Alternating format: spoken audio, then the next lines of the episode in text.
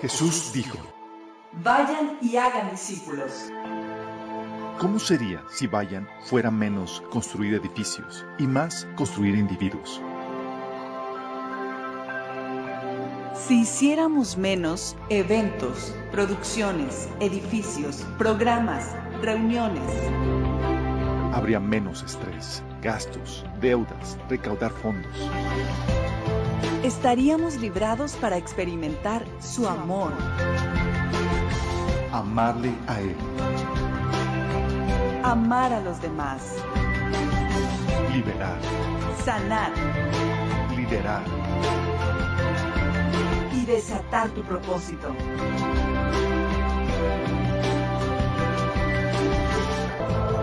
Esto es discipulado. Esto es la iglesia.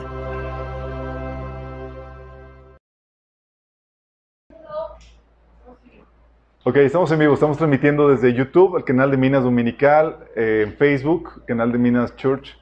Por favor, ayúdenos a compartir el mensaje la palabra de Dios, dándoles likes, inscribiéndose, activando las notificaciones y compartiendo el mensaje. Oigan, a lo- alguno de ustedes que me ayude a compartirlo en Instagram, en el de- ahí en los grupos de WhatsApp, porque luego mandan reclamando de que no, no lo ponemos. Ah, hoy vamos a ver un tema que es el de teología de la sanidad milagrosa, chicos. Chan, chan, chan, chan. Ok. Vamos a pon- comenzar con, la, con una oración. Oh Padre Celestial, te damos gracias, Señor, por la bendita oportunidad que nos da, Señor.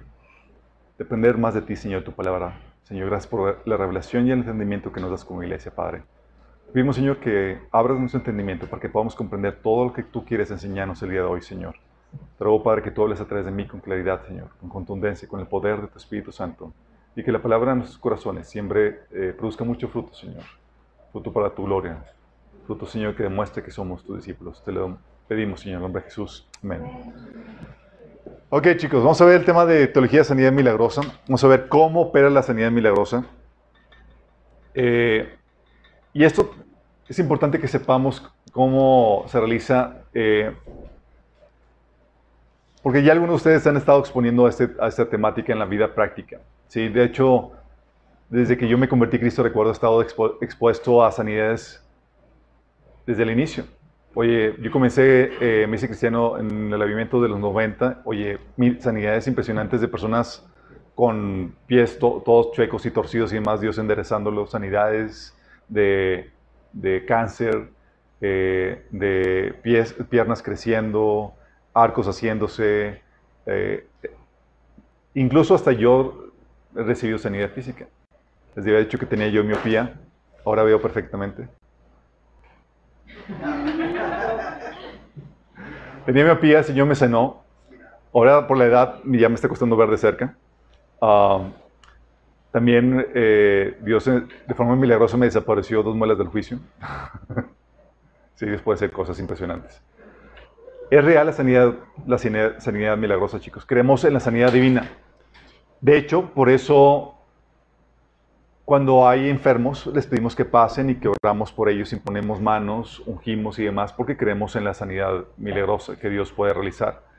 Ahora que tenemos a personas con el don de sanidad como Andrew, que nos visita, ahora es necesario explicar lo que la Biblia enseña en cuanto a ese tema. ¿Por qué? Porque tenemos que entender realmente cómo opera la sanidad divina. Para muchos, Dios ya cesó de operar por medio de milagros. Vamos a ver qué dice la Biblia al respecto. ¿sí? Vamos a ver qué onda. Dios sana siempre. Sí. ¿De qué depende que sane o que no sane?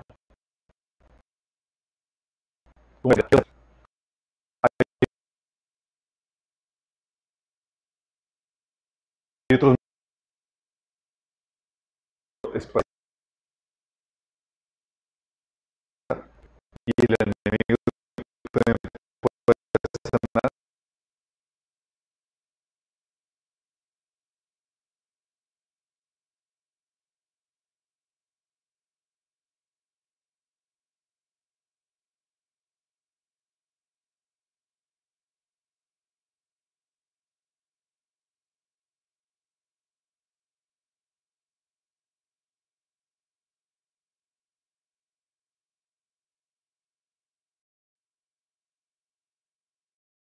esterilidad, lo mismo que Rebeca. Eh, Miriam fue sanada de su, lepra por la intercesión de Moisés. Tenemos la sanidad del pueblo de Israel cuando está en el desierto, cuando este eh, Aarón hizo una expiación por el pueblo, cuando había una, una plaga. Tenemos la sanidad de las serpientes, eh, de la mordedura de serpientes cuando hacen la, la, serpiente de bronce. Tenemos la sanidad de Mahona, eh, de la esposa de Mahona que fue sanada de esterilidad y por quien sanó surgió este Sansón. Tenemos la sanidad de Ana, ¿se acuerdan? Para que tuviera hijos. La sanidad de Jerobam cuando se le quedó tiesa la mano. ¿sí? La mujer, la sanidad de la mujer es una mitad estéril eh, por obra, por medio de la sanidad de la resurrección de la viuda, eh, del hijo de la viuda que había muerto por medio de, Elías. Tenemos la sanidad de la lepra de Namá. ¿sí? Tenemos incluso el hombre que resucitó cuando toca los huesos de Eliseo, ¿se acuerdan? Tenemos a Ezequiel eh, sanando, eh, Ezequiel siendo sanado por medio de una pomada de higos, Nabucodonosor sanado de su locura, entre otros casos más. En el Nuevo Testamento, uff, abundan chicos. Tenemos la sanidad de Zacarías cuando se quedó mudo ¿se acuerdan? El, tío de Jesús. La sanidad del hijo del funcionario real por medio de Jesús que lo sanó a distancia. La sanidad de la suegra de Pedro la campaña de sanidad donde Jesús sanó a un montón de personas imponiendo manos sobre ellos, la sanidad de un leproso, la sanidad de un paralítico, ¿se acuerdan cuando abrieron el techo? La sanidad del paralítico de Bethesda que tenía 38 años de paralítico. La sanidad del siervo de centurión a distancia. La sanidad del hijo de la viuda que resucitó cuando Jesús dio la orden. La sanidad de la mujer de flujo, de la hija de Jairo, de los ciegos cuando impuso manos sobre ellos, o del ciego cuando hizo lodito para sanar cuando Susana a la, hija de la sirofenicia que estaba siendo atormentada, por un demonio, o la sanidad del niño que tenía ataques epilépticos por oposición demoníaca, o los discípulos sanando cuando fueron enviados, ¿se acuerdan? De, misiones, la sanidad de Lázaro cuando resucita, o la oreja de Malco cuando este Pedro se la cortó. Si dejan ponértela. ¿Alguien tiene pegamento, por favor? O Dios sanando por medio de, Pedro a multitudes, por medio de su sombra, o por medio de Pablo, por medio de pañuelos y demás. O Pedro levantándole, diciéndole al paralítico que se levante en el nombre de Jesús y, que, siendo sanado. O Pablo también haciendo lo mismo. ¿sí? O Pablo también sanando de, disentería el papá de Paulio. ¿Se acuerdan cuando estaba en la isla? O Pablo mismo cuando sanó de la, de mordedura de la serpiente.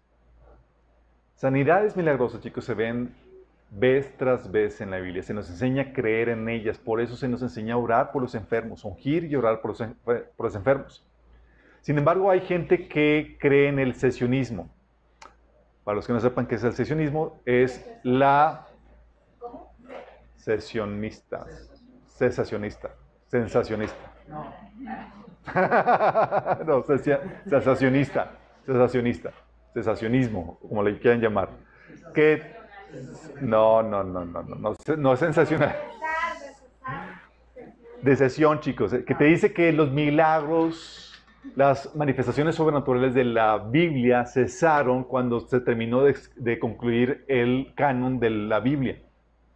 Como terminó el canon, y para ellos el completar la Biblia es cuando llega lo perfecto, entonces ya no es necesario de que haya más profecía, ni milagros, ni sanidades. Y está basado, según esto, en 1 Corintios capítulo 13, del 8 al 12. Tú lo lees y dices, ¿dónde dice eso? Bueno, es muy mala hermenéutica, pésima, reprobada, los que crean eso, basados en este, en este pasaje. Fíjate lo que dice. Dice, el amor jamás se extingue mientras que el don de profecía cesará, el de lengua será silenciado, el del conocimiento desaparecerá porque conocemos y profetizamos de manera imperfecta.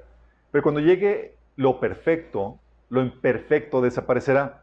Cuando llegue lo, cuando llegue lo perfecto, ¿cuándo va a llegar lo perfecto, chicos? ¿Cuándo va a desaparecer lo imperfecto?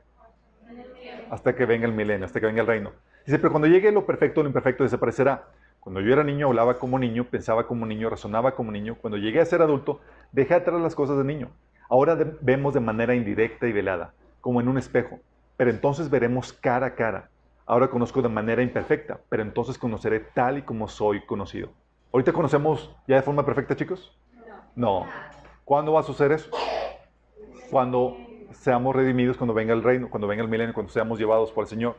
Y eso es obvio que se refiere al regreso del Señor. Pero aquí dice, no es que se refiere a la Biblia. ¿Dónde viene que se refiere a la, a la formación de la Biblia? En ninguna parte. Tienes que incrustarlo aquí y no hay ninguna referencia que se refiera a eso. ¿Sí? Y aún con la referencia a la Biblia sabemos que nuestro conocimiento es imperfecto. ¿sí? Todavía no llega ese, ese conocimiento perfecto. Primera Juan 3.1 dice que, queridos hermanos, ahora somos hijos de Dios, pero todavía no se ha manifestado lo que habremos de ser. Sabemos, sin embargo, que cuando Cristo venga seremos semejantes a Él porque seremos tal como Él es. Fíjate, dice que cuando Cristo ¿qué? Venga. Si todavía no se manifiesta lo que somos. ¿Sí? Haciendo una referencia a lo que dijo Pablo de que, de que entonces conoceré tal y como soy conocido. ¿Cuándo va a suceder esto? Cuando Cristo venga. ¿Sí? De hecho, también por eso Pablo en 1 Corintios 4, 5 dice, así que no juzguen antes de tiempo, es decir, antes de que el Señor vuelva, pues Él sacará a la luz secretos, los secretos más oscuros y revelará nuestras intenciones más íntimas. Entonces Dios le dará a cada uno el reconocimiento que le corresponda. ¿Por qué? Porque la Biblia te enseña que la verdad es que nadie sabe quién es ahorita quién. Eso no va a suceder sino hasta que venga el Señor y que nos dé nuestras posiciones y, saque a la luz los secretos más íntimos. ¿Sí? Por eso es una referencia lo que dice que, entonces conoceré tal y como soy conocido. ¿Sí? Eh, y eso se refiere a la, a la venida de, de, Cristo, a la llegada del reino. Es entonces cuando llega lo perfecto. Pero hay algunas corrientes cristianas, como los, bautistas, que piensan que, llegó el canon y cesó esa operada sobrenatural de Dios. Y es algo que es una teología tratada de aplicarse de acuerdo a una realidad en cuanto a cómo opera Dios. Porque es algo que vimos la vez pasada, ¿se acuerdan cuando vimos la generación de Moisés versus la generación de Josué? Habíamos hablado que cuando, que cuando estás en un estado de inmadurez, el, operar eh, eh, principal de Dios o eh, primordial de Dios es por medio de milagros. Si te trata como un niño, Él hace todo por ti. Te provee milagrosamente, te sana milagrosamente, hace todo por ti y te deja ti nada más unas cuantas cosas. Porque lleva madurez y la dimensión o la cantidad de operar milagroso de Dios disminuye, pero no se elimina por completo. Y seguramente esas denominaciones al ver que disminuía o que ya Dios no operaba principalmente por medio de milagros, dijeron, no, pues no, ya. Entonces, ¿cuál es la explicación? Ah, pues que ya es que vino la Biblia, ya no se requiere lo demás. Cuando no es así, Dios sigue operando por medio de milagros, chicos. ¿Sí? Nada más tiene diferentes énfasis en los diferentes procesos del trato que tiene para con su pueblo. Sí, oye, de pequeño, sí, yo hago todo por ti y vimos cómo Dios cambia su operar para, para con su pueblo, dependiendo al proceso en el que se encuentran. ¿Se acuerdan? Eso lo vimos pasada. Los que no vieron eso la vez pasada, por favor, se ponen al corriente. Sí. Entonces vimos esa diferencia, cómo Dios opera. Sin embargo, eso no quiere decir que Dios sane simplemente todo por, por milagros. Él también sana por procesos naturales. Sana por procesos naturales. Hay también quienes, cristianos, piensan que la única manera en que Dios sana es por medio de milagros. Entonces están los extremos. Los que creen que Dios ya no sana nada por medio de milagros y los que dicen, no, no, no, todo es por medio de milagros. Pero la Biblia habla y enseña que Dios también sana por el proceso natural de restauración del cuerpo. Éxodo 21, 21, Levíticos 14, 32, Josué 5, 8, Segunda Reyes 8, 29, Segunda Reyes 20, 21, te habla acerca de ese proceso de restauración. Sí, natural que el cuerpo tiene. Dios hizo ese proceso de restauración natural. De hecho, se dice que la medicina actual lo único que hace es que ayuda a este proceso de restauración que el cuerpo hace, realiza por sí mismo. Sí. Y también hay las ayudas naturales, que es la medicina, que ayudan a ese proceso que nos estoy comentando, a ese proceso natural que el cuerpo tiene. De hecho, Isaías 1 del 6 a 7 habla de, de esas ayudas al cuerpo. Dice, desde la planta del pie hasta la coronilla no les queda nada sano. Todo en ellos es heridas, moretones y llagas abiertas que no se les han sido curadas, ni vendadas, ni aliviadas con aceite. Está hablando de ayudas externas que ayudan a ese proceso de restauración, lo que se le conoce como medicina. ¿sí? Jeremías 21.8, hablando acerca de, de la caída de Babilonia, dice, denle medicina que eh, quizá todavía pueda sanarse. Dios hablando, hey, denle medicina porque Dios es el creador de la medicina, chicos. Da la sabiduría para que entendamos cómo opera el cuerpo y qué ayudas naturales puede recibir el cuerpo para que podamos ser sanos. ¿sí? Y la Biblia te menciona algunas ayudas. Obviamente, de acuerdo al poco conocimiento que se tenía en cuanto a cómo operaba el cuerpo y demás, las menciones que habla acerca de eso son muy pocas, sí, pero las menciona. Menciona el uso de vendajes, de ungüentos, pomadas, bálsamos, de hierbas y plantas, de aceite, de vino, de descanso para propiciar la sanidad, chicos. Es lo que tenían hoy. ¿Por qué ponían vino? La misma razón por la cual tú y yo ponemos alcohol en la herida, chicos.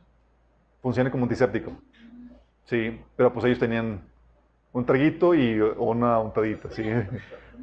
Uno para que se te olvide y otro para que te desinfecte. y también ponían aceite, chicos, también, ¿sí? Eh, algo también ponían eran vendajes. ¿Por qué? Para que no se contamine la herida y demás. Son, son, era parte de la eh, medicina rudimentaria que tenían ellos para poder ayudar que el cuerpo sane eh, con mayor facilidad. Entonces, son ayudas naturales. Ahorita conocemos un montón más de ayudas, chicos. De hecho, cuando la Biblia menciona de hierbas, hay muchos cristianos que satanizan el uso de medicina porque dicen, no, es que es, eh, viene de farmacia, no, de, farmacia, y, la Biblia prohíbe la, la esa es la, la palabra donde viene hechicería. Y es cierto, chicos.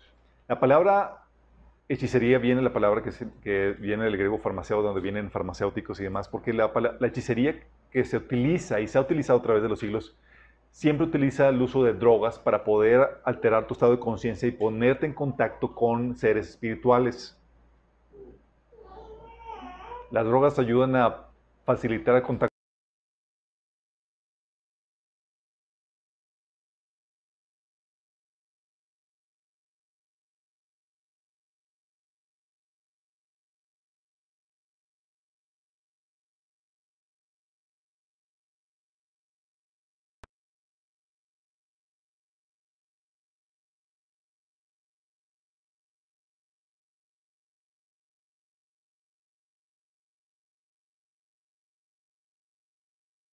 Ahí te pongo las referencias cuanto al uso de plantas y demás para sanidad. Es algo que Dios utiliza. Ahorita sabemos, por ejemplo, que hay alimentos que consumimos normalmente que ayudan a ciertas eh, problemas, problemáticas de, algunas enfermedades. Oye, sabes que te recomiendan zanahoria para mejorar tu vista y, demás. Eh, si hospital y te dan morfina o Aún la morfina y demás, chicos, es, un, es algo que se utiliza para eh, aliviar el dolor, ¿sí? no, no tiene problemática. La problemática es cuando, de hecho, te la dan en cantidades para dosificadas mínimas para que no te hagas adicto a ella. La problemática con las medicinas también es que puedes llegar a generar adicción a ellas. ¿sí? Y acuérdense que ahí se vio el principio del dominio propio si ya algo empieza a generar adicción, sabes que estás cayendo en pecado porque Dios quiere que tengas dominio de tu voluntad. ¿Vamos? Entonces, hay dos principios que no se deben de violar. El principio de, la mente clara o de estar lúcido, ¿sí? Y el otro del, del dominio propio. De, eso, de hecho, escribimos una epístola acerca de eso, de tomar... Um, ¿Cómo se llama la epístola? Eh, esa vida que es... Eh, Peyote, ándale, gracias, Robert. Tomar o no peyote. Ella el dilema. Eh, ahí lo buscan, buscan peyote. y ahí vemos por qué bíblicamente, qué principio se viola con ese tipo de cosas. ¿Sale? Y no, no es correcto, chicos. Entonces no vayan a dar. No, es que sí, las hierbas son. ¿Sale? Ahí explicamos a detalle por qué. Porque altera el principio de estar, de tu conciencia, estar sobrio y el principio del dominio propio. Ok, eso, pero entonces hay sanidad natural, hay sanidad por medio de procesos naturales que Dios creó, que Dios avala, que Dios respalda, que Dios nos da la sabiduría para que podamos entender y cómo funciona eso. ¿Va? Ok. Eh, de hecho, parte de la sanidad, chicos, aquí es donde también entra todas las, normas y reglas de higiene que la Biblia tiene, que también ayudan a que, la sociedad se mantenga en un estado óptimo de sanidad. No si sepan, pero la peste negra fue propiciada por la pésima higiene que se tenía durante el medievo, chicos. Y eso, y, era, y la peste negra era, eh, afectaba menos a los judíos. ¿Por qué? ¿Porque ellos eran mejores? No, porque ellos obedecían las leyes higiénicas que la Biblia establecía. Pero como no sabían qué, cuál era, por qué ellos enfermaban menos, ellos decían que era brujería lo que ellos practicaban, entonces los mandaban perseguir por limpios. ¿Sí? Entonces, si hay normas que Dios estableció que permiten la salud de las personas. Pero sin embargo, cuando hablamos de sanidad milagrosa, aquí llega la pregunta, ¿cómo opera? ¿Sí? Y tienes que entender que hay diferentes formas en las, que fluye la sanidad. Uno, tienes que ente- entender que hay un don de sanidad que la Biblia menciona. ¿Sí? Hay un don, vamos a ver, hay actos proféticos, hay actos de fe y hay un operar. Vamos a ver qué onda con esto. Vamos a ver con el don. Don, chicos. La Biblia menciona que, que efectivamente hay un don de sanidad. Dice 1 Corintios 12 del 28 al 30. En la iglesia Dios ha puesto en primer lugar apóstoles. En segundo lugar, profetas. En tercer lugar, maestros. Luego los que hacen milagros. Después los que tienen dones para sanar enfermos. Fíjate. Dones para sanar enfermos. Luego los que ayudan a otros. Los que administran. Los que hablan diversas lenguas. Luego te dice el versículo 29. ¿Son todos apóstoles? ¿Son todos profetas? ¿Son todos maestros? ¿Hacen todos milagros? ¿Tienen todos dones para sanar enfermos? ¿Hablan todos en lenguas? ¿Acaso interpretan todos? Claro que no. Ustedes por su parte ambicionen los mejores dones. Si te das cuenta, está hablando de personas que tienen don de sanidad. Eh, ese don de sanidad opera, el, fluyendo, es, el Espíritu Santo fluye a través de ti, principalmente a través de esta característica. Acuérdate que, que menciona en 1 Corintios capítulo 12 que, que Dios ha di- puesto diferentes dones y diferentes operaciones por el mismo Espíritu. Es el mismo Espíritu, pero opera de forma diferente. No todos operan con el don de sanidad porque hay otras operaciones que se requieren dentro del cuerpo de Cristo. Pero es el Espíritu Santo decidiendo fluir a través de una persona, principalmente por el don de sanidad. Por, hecho, por eso tú ves en Lucas 5, 17, Jesús tenía el don de sanidad, de hecho era parte de su ministerio. Decía un día mientras enseñaba, estaban sentados ahí algunos fariseos y maestros de la ley que habían venido desde las aldeas de Galilea y Judea y también en Jerusalén. Y el poder del Señor estaba con él para sanar a los enfermos. Fíjate lo que dice, era el poder de Dios con él para sanar enfermos. Puede venir el poder, el poder de Dios de ti para hacer diferentes cosas, chicos. Puede venir el poder de Dios en ti para que hables una palabra profética, ¿sí? para que hagas arte, dibujes o compongas, así como venía el poder de Dios sobre David para componer música, salmos y demás. Puede venir el poder de Dios para, que, para operar eh, en forma de, eh, con la función de evangelismo. ¿Cuál es la diferencia entre nosotros orar por sanidad y una persona con don de sanidad? La persona con el don de sanidad tú ves como algo característico el que Dios lo utiliza para sanar a la, gente por medio de esa persona. Si tú y yo no tenemos el don de sanidad, podemos orar por la persona por sanidad, pero no, no es característico que fluya la sanidad. ¿Sí me explico? La persona que tiene el don, sí. Es como, oye, hay personas que tienen el ministerio de evangelista. Todos podemos compartir el evangelio, ¿va? Pero hay unos que fluyen eh, característicamente en esa función. Tienes el don de evangelismo, ¿sí? Lo mismo pasa aquí con el don de, eh, de sanidad. Hay un don en ese sentido. ¿Todos tienen este don? No. Hay quienes mencionan que todos debemos fluir con el don de sanidad. La respuesta es no. ¿Dónde viene? Lo que acabamos de leer 28 al 30. Pablo dice, ¿todos hablan en lenguas? ¿Todos son profetas? ¿Todos san- hacen sanidades milagros? No. Pero algunos maestros cristianos dicen, oye, pero cuando Jesús estaba aquí en la tierra, fluía con todos los dones. Entonces, Jesús, nosotros estamos aquí y, dejó el Espíritu Santo y nos dejó a nosotros. Además, déjame aclararte algo con respecto. Si tú has tragado esa forma de pensar, déjame recordarte esto. Jesús sí operaba aquí, porque Él era el único que tenía el Espíritu Santo y tenía que fungir en muchas funciones. Pero Jesús dejó aquí no a una persona, dejó a un cuerpo. Entonces, por eso dices, oye, ¿debemos fluir con todos los dones y con Jesús? No, no, no, no. Ahí en 1 Corintios capítulo 12 menciona que unos tienen una función, otros tienen otra, otros tienen otra y somos un cuerpo y nos complementamos unos a otros en las funciones que tenemos. Entonces Jesús no dejó a un individuo, dejó a un cuerpo y tú no tienes que influir con todos los dones, tú nada más tienes que influir en el Dios te dio y complementar tu don con el de los demás. ¿Vamos bien? Ok. También hay que entender que hay actos proféticos.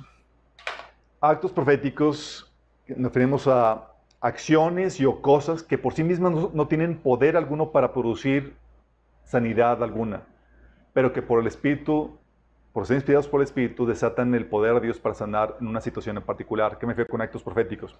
Sí. Son actos que por sí mismos no tienen, chicos, nada. Sí. Pero Dios te guía a hacerlos y desatan el poder de, eh, de sanidad por parte de Dios. Tienes el ejemplo de la serpiente de bronce que Moisés hizo. Sí, dice en números 12, 21, 8 que entonces el Señor le dijo a Moisés, haz una figura de una serpiente venenosa y átalos en un poste. Todos los que sean mordidos vivirán tan solo con mirar a la serpiente. Pregunta, ¿esto era una receta para cómo se iba a eh, llevar a cabo la sanidad siempre? No. Los actos proféticos son únicos y por un episodio. No se repiten. ¿Y eso sigue al día de hoy? Los actos proféticos siguen al día de hoy. Sí, Dios te puede guiar en ese, en ese sentido.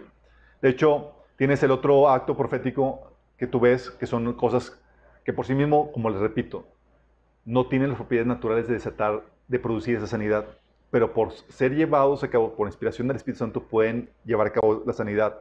Tienes a Jesús, por ejemplo, en Juan 9, del 6 al 7, cuando escupió al suelo, hizo barro con la saliva y se lo untó al, en los ojos al ciego. Pregunta, ¿andamos haciendo barrito con saliva por, para sanarlos? ¿Por qué no? Porque sabemos que fue un acto profético único por un episodio única experiencia para un episodio en particular que desató el poder de Dios en ese momento. Guiado por el Espíritu Santo, inspirado por el Espíritu Santo. ¿Sí? Y esos son los actos proféticos, chicos. Tiene, tiene que ser Dios diciéndote, haz esto. No es cuando se, se te ocurre como tú quieras. ¿Sale? Tienes otro caso cuando en Marcos 8, del 23 al 25, cuando Jesús, también a otro caso en otro ciego, le escupe en los ojos al ciego. Andamos sanando con escupitajos, chicos. Lo voy a sanar, hermano. Toma la sanidad,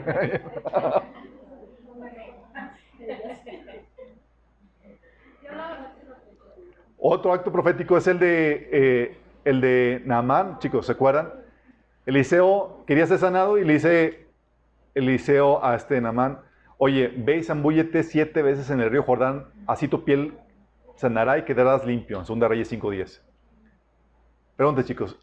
¿El río Jordán tiene propiedades de sanidad, chicos? No. Entonces, ¿qué onda? Fue un acto profético. Un acto que por sí mismo no tiene las capacidades de, propiciar la sanidad, pero por ser guiado por Espíritu Santo, de repente desatan el poder sanatorio, sanidad, el poder de sanidad, sanador, sanador, poder sanador de, Dios para una persona. Sí, y es aquí donde quiero darte una, advertencia en cuanto a esto. Actos proféticos que se vuelven... Los actos proféticos son muy delicados, chicos, porque pueden ser mal usados. ¿A qué me refiero con eso? Puedes caer en brujería. ¿Sí? ¿Por qué? Porque los brujos utilizan elementos que por sí mismos no tienen poder para sanar, pero por los tratamientos que le dan y las palabras que recitan y cosas por el estilo, adquieren poderes sobrenaturales para propiciar una sanidad. ¿Sí? Y tú sabes que estás cayendo en brujería cuando estás utilizando actos proféticos como rituales. Como rituales, es decir, de uso reiterativo. Sí, oye, me funcionó muy bien el agüita de, de- del Jordán para sanar la lepra y andas junto a agüita y vendiéndola y diciendo Órale, y aunque es- aguas. ¿Sí? Eso ya se convierte en brujería. ¿Sí? El huevo, oye, las barridas y demás son actos que no son guiados por el Espíritu. ¿Sí? De hecho, oye, pues, pero son de uso recu- recurrente. No está en la Biblia, pero acuérdate los actos proféticos son actos que pueden no estar en la Biblia, pero son inspirados por el Espíritu Santo para poder llevar a cabo la, la, la, sanidad. Pero tienes, tú puedes identificar que es algo de Dios cuando el Espíritu Santo te lo dice claramente y también porque no son prácticas de uso reiterativo. ¿Me explico? Sí, oye, de repente el Señor, si escuchaste que el Señor te, te, te- te dijo que hagas un acto profético con un huevo y, y barriendo así, sabes que no es el Señor. Sí. Sabes que no es Dios, sino es el Dios de este mundo que te está guiando a hacer ese tipo de bruje- eh, son brujería, chicos. ¿Vamos? Entonces, sí hay actos proféticos que desatan la sanidad de Dios, pero tienes que ser muy cuidadoso con eso. No son a merced a tuyo ni cuando tú quieras, son guiados. El Señor te dice de repente que hagas esto y otro. Para eso tienes que tener el don de, de profecía, eh, escuchar la voz de Dios para que puedas fluir con este tipo de cosas. ¿Sale? Y no si vas a una iglesia, no, profetiza, ya es un acto profético y demás, y tú andas ahí tratando de ver qué acto haces para... No funciona así, chicos. ¿Sale? Hay, sin embargo, también los actos de fe. Actos de fe.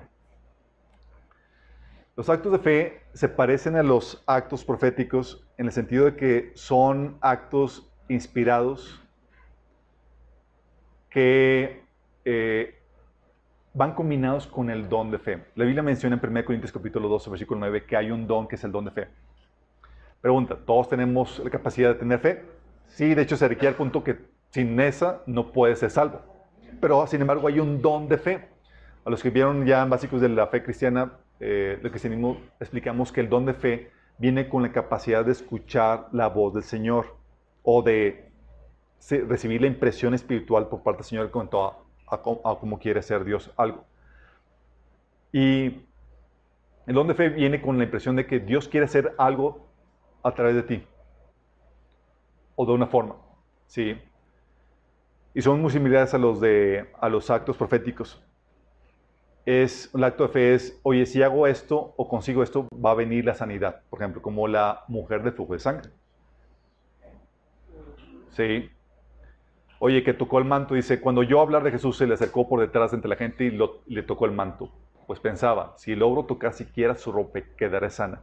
Al instante cesó su hemorragia y se dio cuenta de que su cuerpo había quedado libre de esa aflicción. Al momento también Jesús se dio cuenta de que él había salido poder, así que volvió a hacer gente. Preguntó, ¿quién me ha tocado la ropa? Marcos 9, del 27 al 30. Se cuenta, esta mujer de repente llegó con la convicción, y esa convicción, ¿sabes que vino por su cuenta sola? Vino inspirada por el Señor. Convicción de que si hago esto, basado en Cristo y todo eh, alrededor de Cristo, Dios lo dio a tener una convicción, una fe correcta en la persona de Jesús y arrebató un milagro para, para ella. ¿sí? Otro acto, profético, otro acto de fe es del el centurión. ¿Se acuerdan? Señor, nada más da la palabra. Que Jesús se queda. Sí, nada más, Señor, me basta con que decir que das la orden, yo con eso sé que va a sanar. Es un acto de fe, chicos. Que desató la- la- el, el poder milagroso de, de- de- de Dios. La otro acto de fe, chicos, es cuando, cuando Jesús sanaba a una persona dándole la orden. ¿Qué crees que tenía que hacer la persona? Tenía que hacer un acto de fe y levantarse y hacer lo que era imposible para él hacerlo. ¿Sí? Era un acto de fe, le decía, levántate, y tenían que hacerle el intento y la lucha y hacer, hacer, intentar hacer lo que no podían hacer. ¿Sí? Es decir, caminaban o creían bajo la, eh, eh, bajo la palabra que, que habían escuchado del Señor. De hecho, en Hechos 14, del 9 al 10, tú ves que Pablo dice, estaba predicando el Evangelio y estaba en la ciudad de me- si mal no me acuerdo, dice, y estaba viendo un paralítico y dice que oyó hablar a Pablo, el cual, fijando él sus ojos, viendo que tenía fe para ser sanado, dijo a gran voz, le dijo Pablo a este paralítico, levántate derecho sobre tus pies. Y él saltó y anduvo. ¿Te imaginas si hubiera dicho, no, no tengo fe? Tuvo que hacer un acto de fe, chicos. ¿Sí? Pero basado en la inspiración del Señor, en cuestión aquí la palabra revelada de, hey, levántate. Sí. La mujer, sí, inspirada por el Señor, si voy a hacer esto, voy a sanar. ¿Sale? Entonces hay actos de fe que la, menciona, la Biblia menciona que desatan el poder sanador de Dios. Pero también hay un operar por medio de cualquier creyente, chicos. Y aquí es donde entramos la mayoría de nosotros. Sí, toda la raza. La de sol, órale. Dice la Biblia que en Marcos 16, 17 al 18 dice que estas señales milagrosas acompañarán a los que creen. Expulsarán demonios en mi nombre, hablarán nuevos idiomas, pondrán tomar serpientes con las manos sin que nada les pase, y si beben algo venenoso no les hará daño. Pondrán sus manos sobre los enfermos y ellos sanarán. ¿Sí? Y la Biblia te menciona en Santiago 5, del 14 al 16, te hace, una pregunta. Dice, ¿está alguno enfermo entre ustedes? Dice, haga llamar a los ancianos de la iglesia para que oren por él y lo unjan con el aceite, con aceite en el nombre del Señor. Fíjate que dice, hagan llamar a los que tienen don de sanidad. ¿Habla llamar a quién? A los ancianos. Oye, pero este no tiene don de sanidad, hazlo llamar. Oye, es que oró por él, pasó por él y se le murió. Hazlo llamar.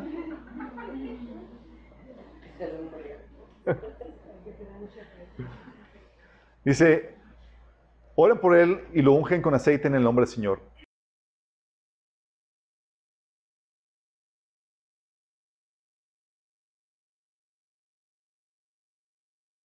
Dice la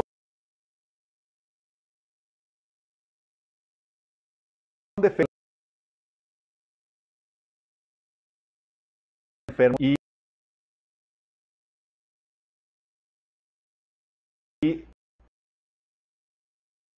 Señor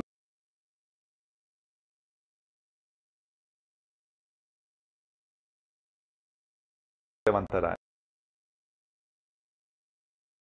Si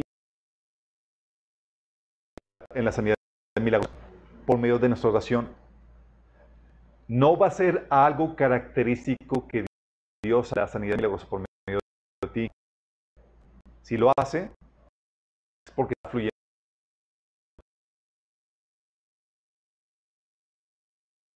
con sanidad, chicos.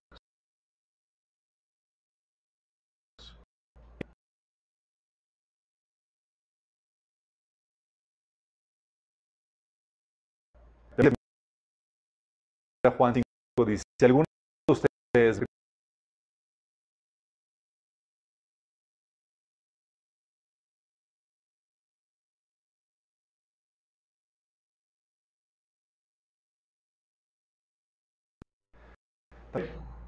Hay sanidades, chicos, que vienen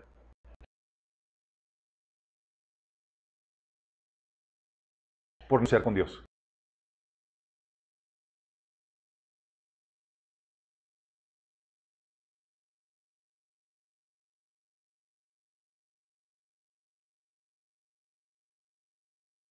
nos sane a Dios.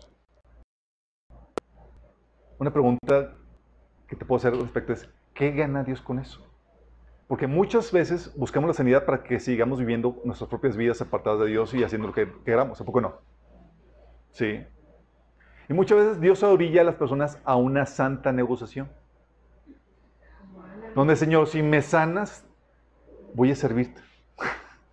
Porque, oye, pues, ¿qué, qué gana, Señor? Oye, te quiero sanar, pero pues vas a seguir viviendo para ti mismo. ¿Qué gano yo? Sí. Y tú ves ese tipo de negociación con Ana.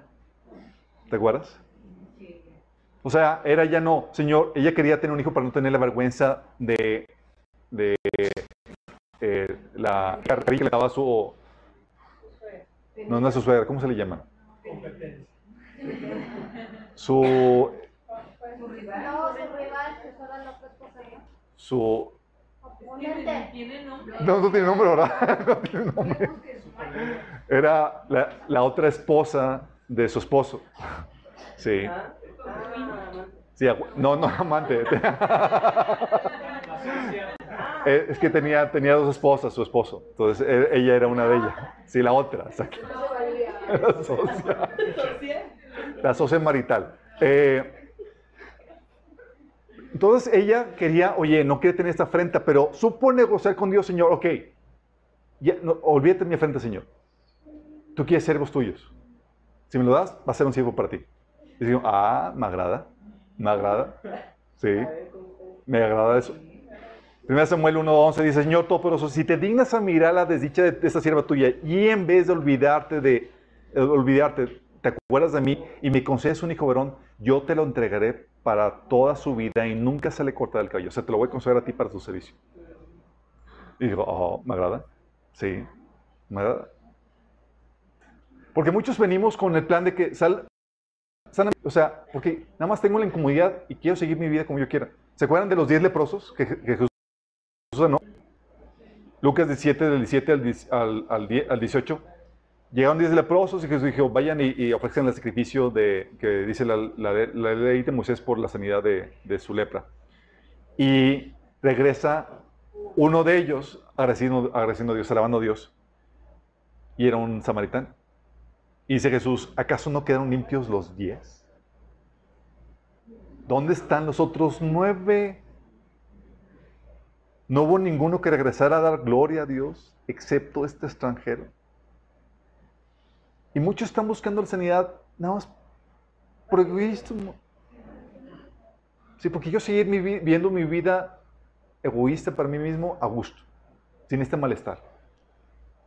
De hecho, teníamos aquí una persona que eh, una vez me tocó visitar a un enfermo eh, aquí en el Hospital Muguerza y él llevaba mucho tiempo enfermo y, y, tuve la oportunidad de compartir el Evangelio. Le dije, negocia con Dios. Porque tú dices, ¿tú quieres que Dios te sane? Sí, pero ¿por qué quieres que te sane? Y se quedó así trabado, porque ni siquiera ha pensado en eso. O sea, ¿qué gana Dios con tu sanidad? ¿Va a ganar algo? Y se quedó así como Y le dije, negocié con él. ¿Qué es tu sanidad? Propone a Dios, Señor, sáname y voy a vivir para ti, voy a servirte. Haz que a Dios le interese sanarte.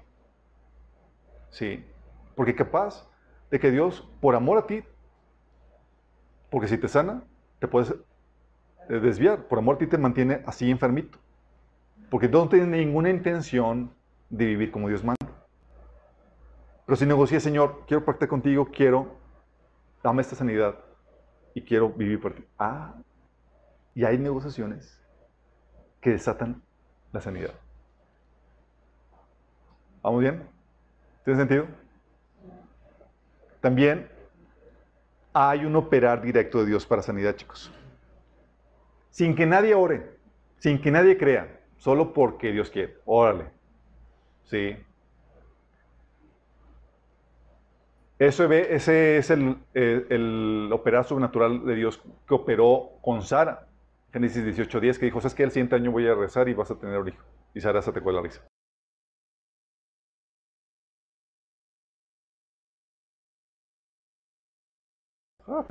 Que se cumplió lo dicho. Y eso fue por iniciativa de Dios desde el inicio, cuando Dios llamó a Abraham, que le dijo, vas en ti, en tu simiente serán benditas todas, tus, todas las naciones. ¿Sí? Estaba diciendo que iba a tener descendencia y hizo una promesa unilateral que vino de Dios, diciendo que iba a tener descendencia. Y fue de Dios y cuando Él quiso y como Él quiso, en su tiempo. ¿Ves otro caso donde Dios sanó a Nabucodonosor de su locura. ¿Se acuerdan que en el capítulo 4 de, del libro de Daniel, Nabucodonosor se volvió medio loquillo? Bueno, no medio loquillo, súper loco. Y empezó a comer pasto y andar con animales y, tuvo ahí síndrome de, animalesco ahí. Ya, y Daniel lo estaba cuidando, lo tenía ahí con, con collar y tal cosa que va a pasear. No sabemos los detalles, pero seguramente Daniel de su amigo estaba cuidando. La croqueta no. Pero, pero, oye, de la nada, así, dice, Cuando se cumplió el tiempo, yo cuando levanté los ojos al cielo, recuperé la razón y alabé y adoré al Altísimo y di honra a aquel que vive por... Nadie oró, nadie impuso nada, nadie... solamente Dios, se cumplió la voluntad de Dios. Ahí. Otro episodio de Zacarías. Se quedó mudo, ¿se acuerdan? Y de repente, oye, ya cuando nació su hijo, que dice, ¿cómo le vamos a poner el nombre? Pues querían ponerle como su padre. Dice, no, no, no, Juan es su nombre. Y el instante, Zacarías empezó a hablar. Y todo. Sí, mudo habla. Y tú ves eso, nadie oró, nadie impuso manos, simplemente Dios es tiempo de que se sane. ¿Sale? También ves el episodio de este, eh, en Hechos 9, del 11 al 12, donde ves que Dios hacía milagros extraordinarios por medio de, de Pablo, en donde, oye, sin que Pablo orara, sin que Pablo hiciera nada, nada más tocaban el cuerpo de Pablo con algún pañuelo, algún delantal, y se llenaba de la unción de Dios para sanar a las personas que tenían ese pañuelo. Pregunta, Pablo dijo, oye, se me ocurre una idea novedosa. Tráigame los pañuelitos y voy a orar por... ¿Sabes qué? Me es mía, sin que nadie ore, simplemente quiero fluir de esa manera. Otro que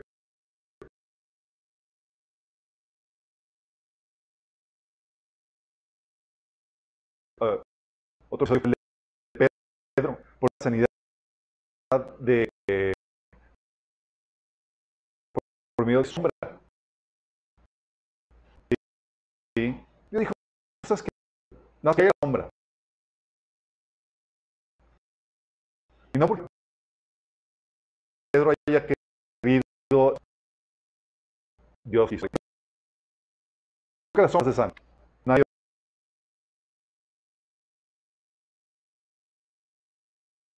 oraba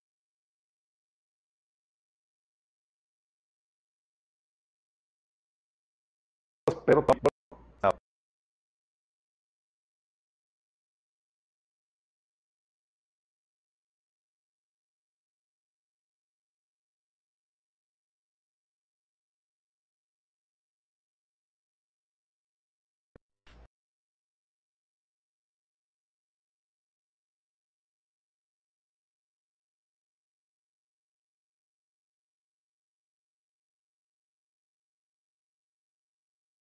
sana. Y así hay varios, pasos, eh, varios eh, eh, casos más de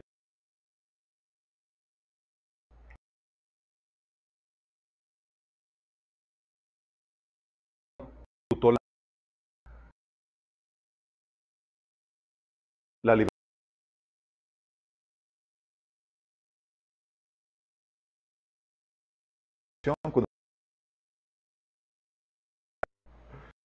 Sí.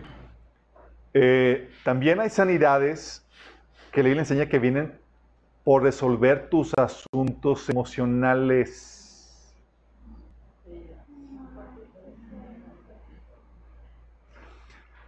Porque hay enfermedades, chicos, que vienen por no arreglar tu situación emocional, que son enfermedades psicosomáticas, que son producto del alma, de las emociones. La Biblia, de hecho, te enseña que hay un efecto en el cuerpo por parte de las emociones. Tienes, por ejemplo, Proverbios 14, 30, que dice, el corazón tranquilo da vida al cuerpo, pero la envidia corroe los huesos. ¿Cómo? O sea, una actitud del corazón, lo que sientes corazón, las emociones, lo que sientes puede enfermarte, corroer los huesos. Sí. Sí. Y por más que ores, ay, reprende y demás, y el tipo, pues ahí anda, anda todo entrincado. Sí, entonces, de hecho, Dios por el don de, ciencia que le da a Andrew, no sé si les ha tocado que a veces para poder desatar poder de sanidad ataca un punto emocional que tiene que perdonar o que tiene que resolver para que pueda fluir eso. Tiene su base bíblica. Sí. También viene Proverbios 12.4 que dice que la mujer ejemplar es corona de su esposo, la desvergonzada es carcoma en los huesos. Hay esposas y hay esposos que enferman a sus parejas, chicos. Todo con cara de... dice, Ay, entonces ya lo enfermé.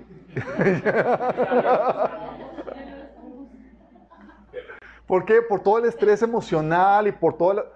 Obviamente, ya no hay excusa para ti porque tú ya sabes cómo lidiar con tus emociones, pues tomaste el taller de sanidad emocional. ¿Verdad?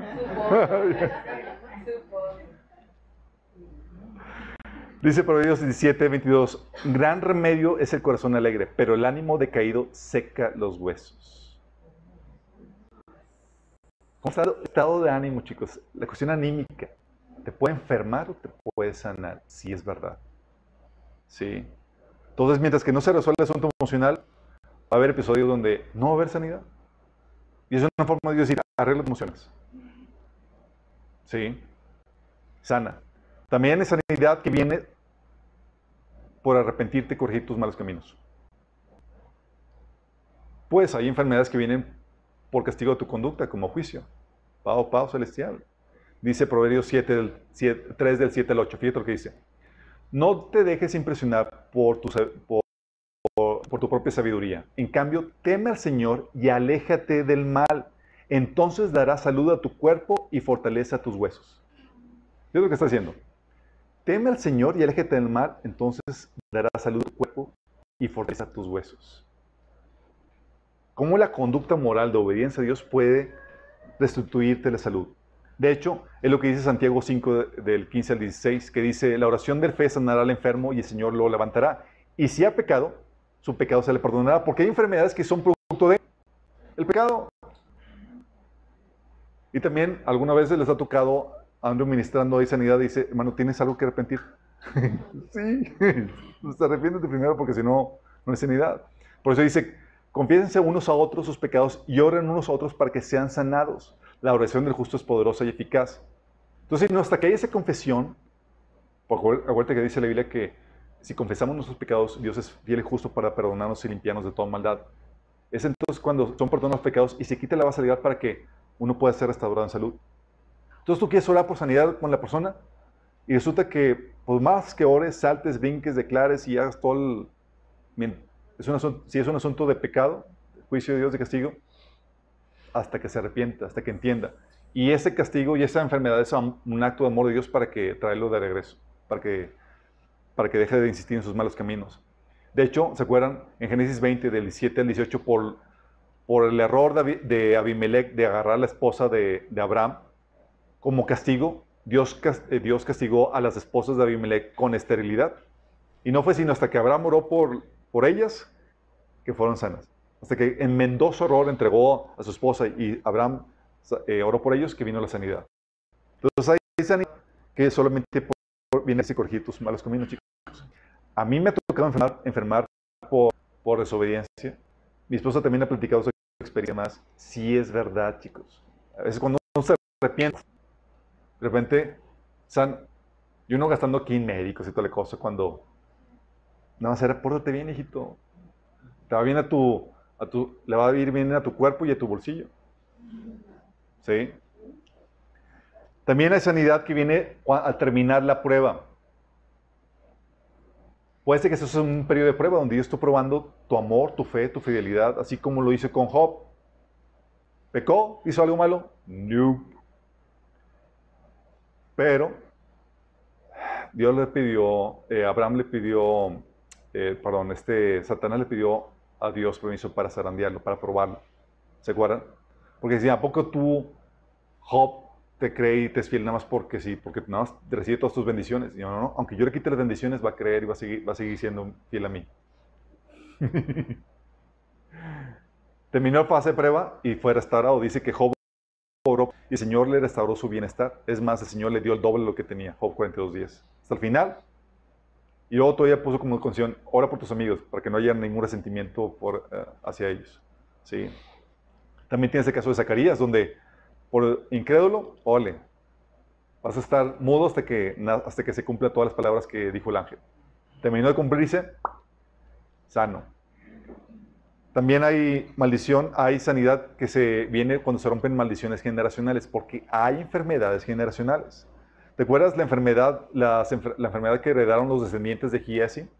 El siervo, de, el siervo, de, el siervo del Liceo, que le, le cobró a Naamán por milagro que él no hizo. Oye, este, mi amo se vio ahí medio tontillo, déjame yo ir y... Entonces, llega como si nada después de ocultar lo que, lo que le cobró a Naamán.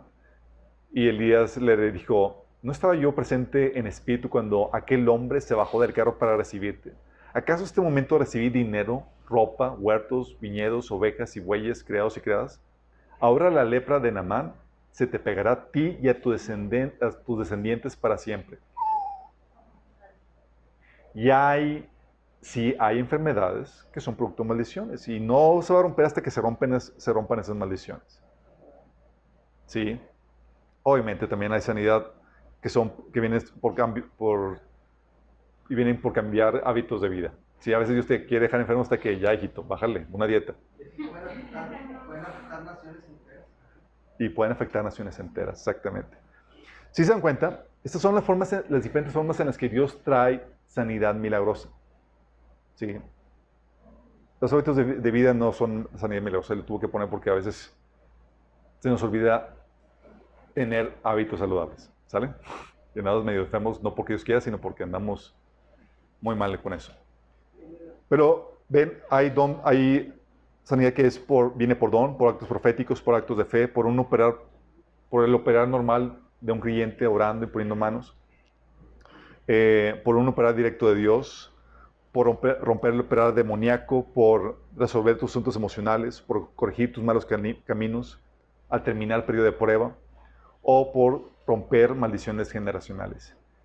Y ese guion de cuando hablamos del operar habitual de un creyente para la sanidad milagrosa, hay rituales para sanidad, chicos. Rituales nos referimos a actividades o prácticas de uso reiterativo que desatan el poder sobrenatural de Dios de sanidad. Y están limitados en la Biblia, chicos. No puede ser cualquier cosa.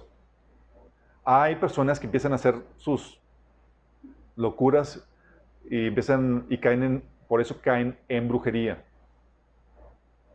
Prácticas de uso reiterativo, reiterado en la Biblia, están limitadas. Tú ves en la Biblia que uso reiterado es la oración en el nombre de Jesús para sanidad. La imposición de manos, uso reiterado.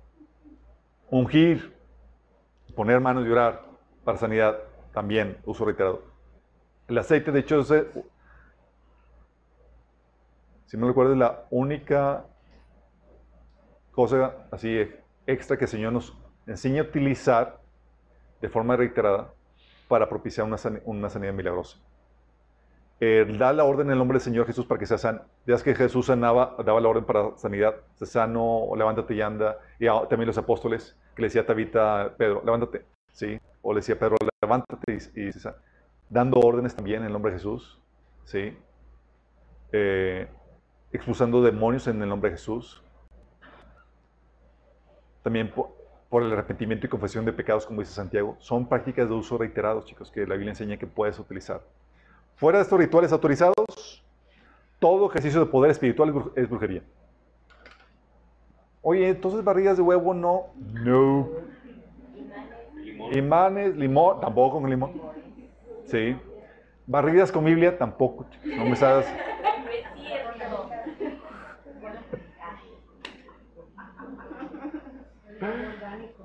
Con huevo.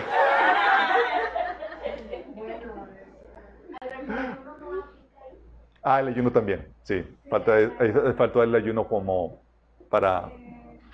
El ayuno la Biblia te enseña, también son prácticas de uso reiterado. Gracias por ponerlo, tengo que ponerle aquí. Son siete. Entonces son, fuera de esas prácticas que ven que la Biblia me enseña que te permite usarlas vez tras vez, adelante. Hay prácticas que son de uso exclusivo, de uso único exclusivo.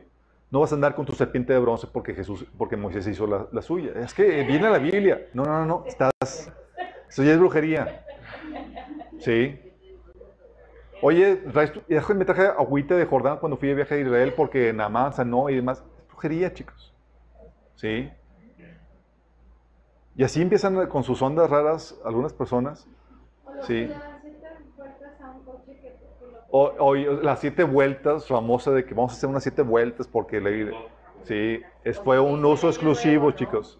¿Dónde?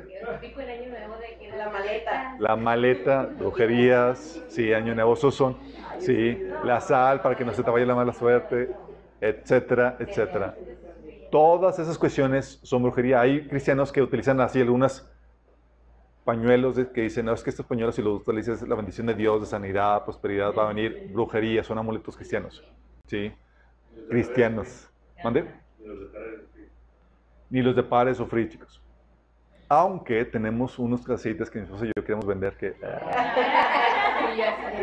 que son muy buenos para cocinar. Ah. Mal pensados, chicos. Sí. Entonces hay, eh, tienen que estar muy conscientes de esos rituales. Hay cristianos, se van a topar con esto, chicos, que para desatar el poder de Dios utilizan la sal. Porque Eliseo utilizó una vez sal para sanar las aguas. Prohibido, eso es brujería, chicos.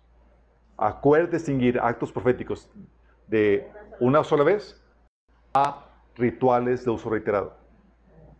No, el hecho que Dios haya utilizado eso una vez no significa que lo vas a seguir utilizando. Si, si rompes el principio de acto profético, lo conviertes en brujería. Sí. Qué delicado. Qué delicado. Qué delicado. ¿Cómo, cómo, lo interpreta un, profeta? Un profeta, ¿Cómo mira. puede discernir? Esto es, es un acto profético único y esto es eh, ya. Mira, porque la regular, regularmente la imposición de manos y demás es, es, regular. Sí, la Biblia menciona imponer manos, por eso mencionamos rituales de uso reiterado, que son cosas que la Biblia enseña que puedes utilizarlos vez tras vez tras vez. Sí, eso no es ningún problema, no caes en brujería, son prácticas que puedes utilizar vez tras vez. Pero hay situaciones, chicos, donde dices, oye, no sé si este es un acto profético que escuché de Dios o no. Oye, y es igual a un acto de brujería que se practica en el mundo, mejor ni lo hagas. ¿Sale? Seguramente escuchaste en mal espíritu. Y hay gente que empieza a caer en ese tipo de cosas. ¿Sí? No, pero los que no. ¿Mandé? Los aceites esenciales. Los aceites esenciales, ¿qué, ¿qué onda con eso? ¿Se tiene? Mira. Eh, que ayuda. Bueno, los que lo defienden es porque lo venden. Mira, hay aceites que te prometen cosas que por sentido común sabes que no, no por no ver. Si tú compras un aceite y le das un uso que sabes que no tiene un aceite normalmente, ya estás cayendo en brujería. Sí. Hay personas que, que utilizan, es algo que he platicado en una taller de liberación, chicos. Personas que utilizan la Biblia, por ejemplo, le dejan el carro para que Dios proteja el carro. No, eso es brujería, chicos. Sí. Eh, ah, pues mi Biblia, déjenle. ¿Dónde? Con enfermedades, así es. ¿Sale? Eh, la otra pregunta, ¿mande?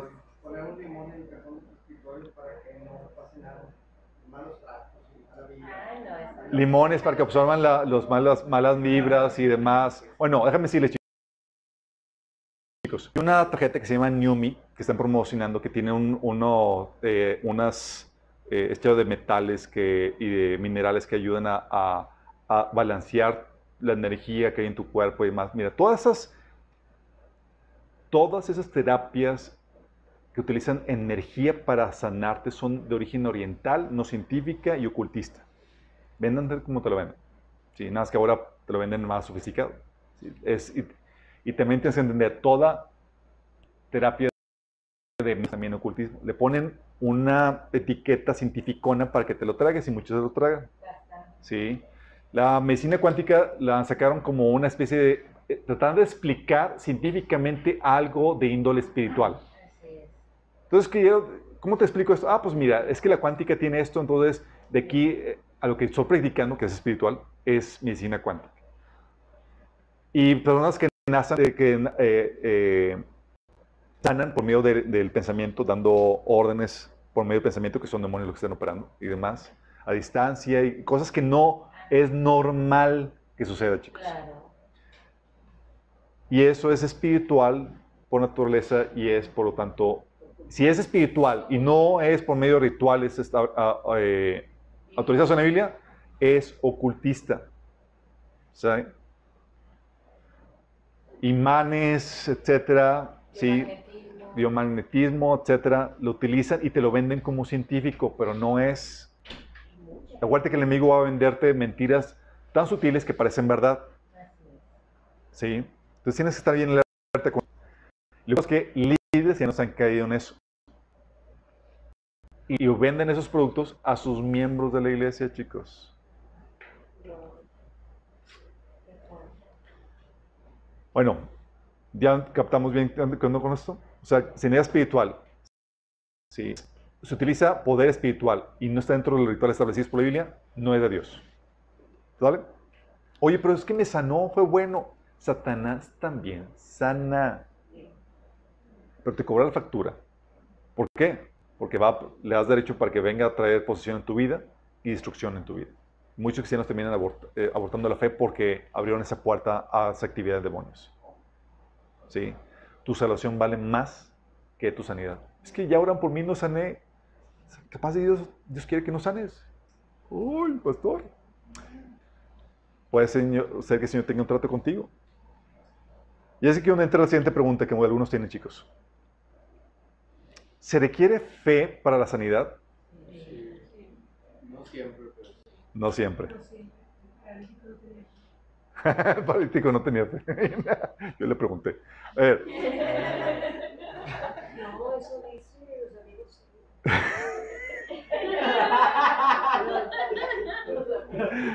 Hay episodios, chicos, en los que Dios sana sin intervención o participación de nadie, solo porque quiere. Pero estos son muy pocas ocasiones. Tienes el episodio que les había leído, que les había comentado de Eliseo, el episodio de Reyes 13, 21, que dice, y aconteció que a sepultar a, uno, a unos, a, eh, unos a un hombre, súbitamente vieron a una banda armada y arrojaron el cadáver en el sepulcro de Eliseo. Y cuando llegó a tocar el muerto, eh, el muerto de los huesos de Eliseo revivió y se levantó sobre sus pies. Vio la banda armada y se pudo correr. Oh, si no me van a matar aquí otra vez. Pero, ¿ve eso por él? Y hay episodios, chicos, en reuniones de iglesia y demás, donde el poder de Dios está ahí tan fuerte. Nadie oró, nadie impuso manos, nada más por la presencia de Dios. Y sin que tú tuvieras fe ni estuvieras pidiendo nada, Dios sanó. No sé si les ha tocado escuchar esos testimonios. Sí. Nadie oró, nadie hizo nada porque yo quiero. Órale. Y Dios sana. Sí es algo que sucede. No siempre, pero es algo que sucede. La mayoría de las veces requiere la fe del hombre para sanar. Fe del hombre. Y este es donde quiero que entiendan esto. Que son no sé qué mil a 11 varas. ¿Fe en qué?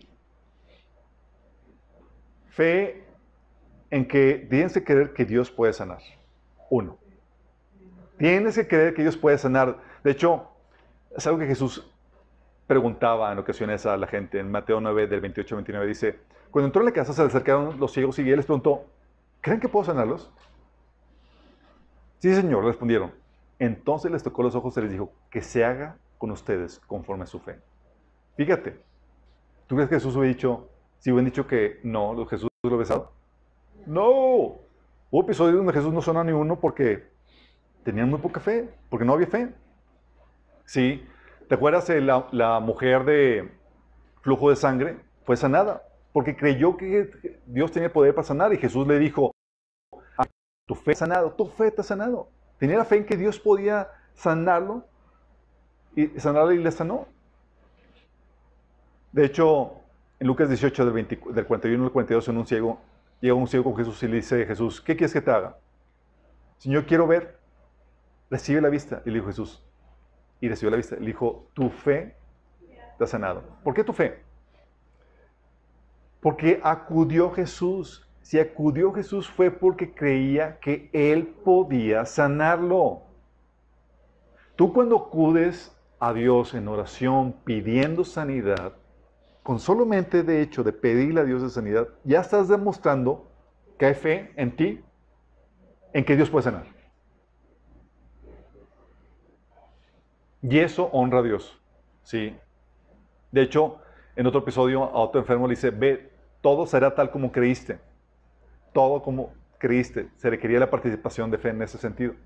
De hecho, eh, en, en Mateo 13, del 57 al 58, dice que que se escandalizaban a causa de Jesús cuando fue a su tierra natal, natal. Pero Jesús le dijo, en todas partes se honra a un profeta menos en su tierra y en su propia casa. Dice, y por la incredulidad de ellos, no hizo ahí muchos milagros. O sea, viene Jesús y dice, pues yo lo vi de niño, o sea, jugaba aquí, entraba aquí a mi casa y jugaba con mis hijos y demás. ¿Qué, qué va a sanar este? Y no sanaba, ¿por qué? Porque no creían que Jesús pudiera hacerlo. ¿Me explico? Entonces se requiere, de hecho, dice la Biblia en primera, en hebreo, dice que cualquiera que se acerque a Dios tiene que creer que Él existe y que Él galardona a los que lo buscan. Tienes que creer que existe y que Él galardona, que Él tiene el poder para obrar en ti. ¿Sí? Entonces tienes que creer que puede sanar. Y eso se demuestra cuando se lo pides. Si no, si no crees, ni, ni siquiera se lo vas a pedir. ¿Sale? Y la otra, tienes que creer que quiere sanarte.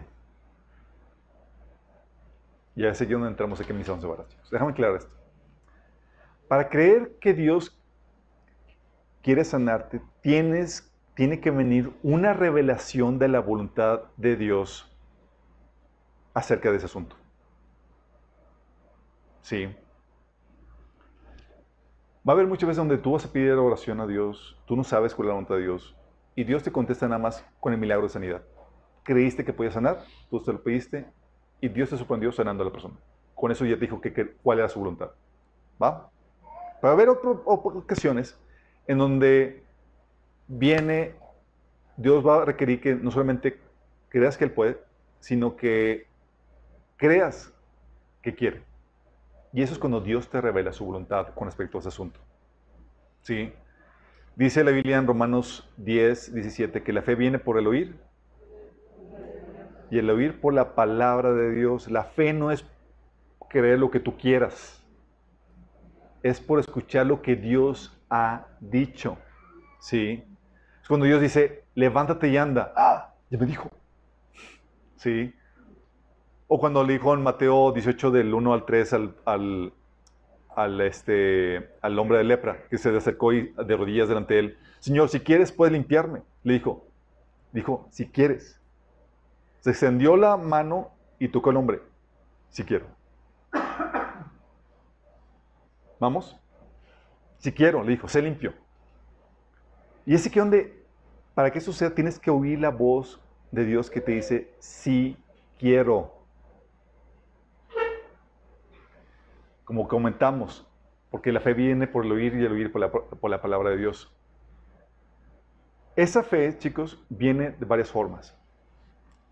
Puede llegar una impresión, una impresión de- del Espíritu Santo a tu espíritu diciéndote, si quiero, está hecho, ya es. Y viene acompañado con acción de gracias, porque ya sabes, viene esa convicción sobrenatural porque ya escuchaste el, Espíritu Santo que dijo, sí, sí. De hecho, es por eso que Pedro, cuando eh, se enfrentó con el reto de resucitar a Tabita, primero lo que hizo, ¿se acuerdan? Fue orar de rodillas al Señor. ¿Qué onda? Sí, porque si no voy a ser aquí el oso. Quiero resucitarlo. Dice en Romanos 9, digo, ese Hechos 9 del 40 al 41, dice, Pedro hizo que todos salieran del cuarto, luego se puso de rodillas y oró. ¿Qué crees que ha llorado? Señor, ¿quieres? Y luego volviéndose hacia la muerta le dijo, Tabita, levántate. Ella abrió los ojos y al ver a Pedro se incorporó. Él, tomándolo de la mano, la levantó. Luego llamó a los creyentes y a las viudas a quienes la presentó viva. Pedro se arrodilló porque tenía que recibir del Espíritu Santo la confirmación de que era su voluntad resucitarlo. Sin esa confirmación, por más que Pedro hubiera dicho, levántate y lo declaro, y le- eh, Dios no ha hablado. Y la fe es solamente por el oír lo que Dios dice, no lo que tú quieres, tus ocurrencias. Y es ahí donde lo que hace el don de fe, chicos, es algo que vimos también en el Básicos Cristianos. El don de fe opera porque tu espíritu escucha la respuesta de Dios o recibe revelación con esa convicción de cuál es su voluntad. A veces el Espíritu Santo llega así, y te da esa convicción que es esa aprobación, ese, sí quiero de Dios tu espíritu. Y hace que actúes en esa fe. Para sanidad, para decir, levántate y anda, como para también traer enfermedad. Es por esa convicción que Pablo y los apóstoles decían, levántate y anda, porque venía la, unción, venía el poder de Dios que daba esa, ese quiero sanar, esa convicción. ¿Sí? Pero también venía por- con Pedro, digo, con Pablo, por ejemplo, cuando dejó ciego a una persona, que lleno del Espíritu Santo dijo, tú vas a quedar ciego, órale. Y no fue porque Pablo declaró, sino porque el Espíritu estaba operando ahí, chicos. Dice 1 Corintios 12, 8, que por este, que para este es dada por el Espíritu palabra de sabiduría, a otro palabra de ciencia, según el Espíritu, a otro fe por el mismo Espíritu, y a otro dones de sanidades por el mismo Espíritu. Este don de fe, ese, ese es escuchar sobrenatural de Dios que te dice sí o no con respecto a algo. Es algo que les había comentado, lo que te lleva a hacer cosas que normalmente no harías porque el Espíritu Santo está diciendo, ve es esto, o aquello, o quiero sanar. Entonces, eh, pero porque escuchaste en tu ser, te dio una convicción. Por ejemplo, cuando yo, yo renuncié, es algo que les he platicado, un trabajo, fue porque el Señor vino a mí y me dijo, es tiempo de que renuncies. Yo tenía que estar certero de que Dios me estaba hablando, porque si Dios no me habló, o sea, Dios no me va a proveer. Y di el paso de fe, y ahí estaba actuando en el don de fe porque estaba escuchando la voz del Espíritu. Y Dios proveyó, como ya algunos de ustedes saben la, la- anécdota. ¿Sí? O cuando Dios me dijo, háblale a tu novia aunque esté en el extranjero. Dios, voy a proveer. Yo, Señor, ¿estás seguro? Bueno, así pasa también con respecto a la sanidad. Oran por ti y demás y de repente llega el Espíritu Santo diciendo, sí, quiero. Y te da esa convicción en tu corazón de que sabes que Dios dijo que sí. Y das gracias a Dios. Va esa convicción, esa paz de que, ah, ya, ya, lo recibí. ¿Cómo sabes? No sé, simplemente ya, me, ya mi espíritu recibió el sí de Dios. ¿Me explico? Y es algo que no se puede forzar. El Espíritu Santo tiene que venir a ti y te, te tiene que dar ese sí, esa convicción. ¿Me explico? Por, más, por eso, por más que quieras creer, si el Espíritu no ha hablado, no, no. Tú tienes, por ejemplo, a Abraham, que, creí, que Dios le dijo a Abraham que iba a tener su descendencia. Él escuchó un sí de Dios y creyó a pesar de, a pesar de no ver respuesta inmediatamente. ¿Se acuerdan? Dice Romanos 4, 18 al 21 que él creyó en esperanza contra esperanza para llegar a ser padre de muchas gentes conforme a lo que se le había dicho. Así será tu descendencia. Y no se debilitó en la fe al considerar su cuerpo, que estaba ya como muerto, siendo casi 100 años, o la esterilidad de la matriz de Sara. Tampoco dudó por incredulidad de la promesa de Dios, sino que se fortaleció en fe, dando gloria a Dios, plenamente convencido de que era también poderoso para hacer todo lo que Dios había prometido.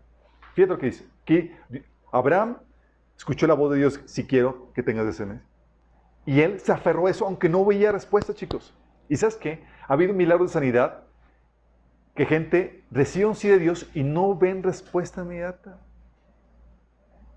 Pero ellos saben que Dios ya está obrando la sanidad y empiezan a dar gracias a Dios, empiezan a glorificarlo y la sanidad se empieza a manifestar después. Pero en su espíritu ya recibieron el sí de Dios y lo abrazaron, lo creyeron así como Abraham. De hecho, hubo un episodio donde una hermana, eh, haciendo este acto de fe, porque el Señor había recibido la convicción del Espíritu Santo de que Dios le había sanado de un tumor, de, un tumor que, que le hacía tener enorme, y tenía y se paraba en la iglesia y testimonio de Dios de que, de que Dios ya me sanó, y todos así como que, todo está enferma, ¿quién le dice? Pues, y, la hermana, y esa es la cuestión, porque nadie sabe sino tú y Dios realmente qué sucedió. Y se paró una vez, dos veces más. Hermano, hermano, ya, por favor, estás animando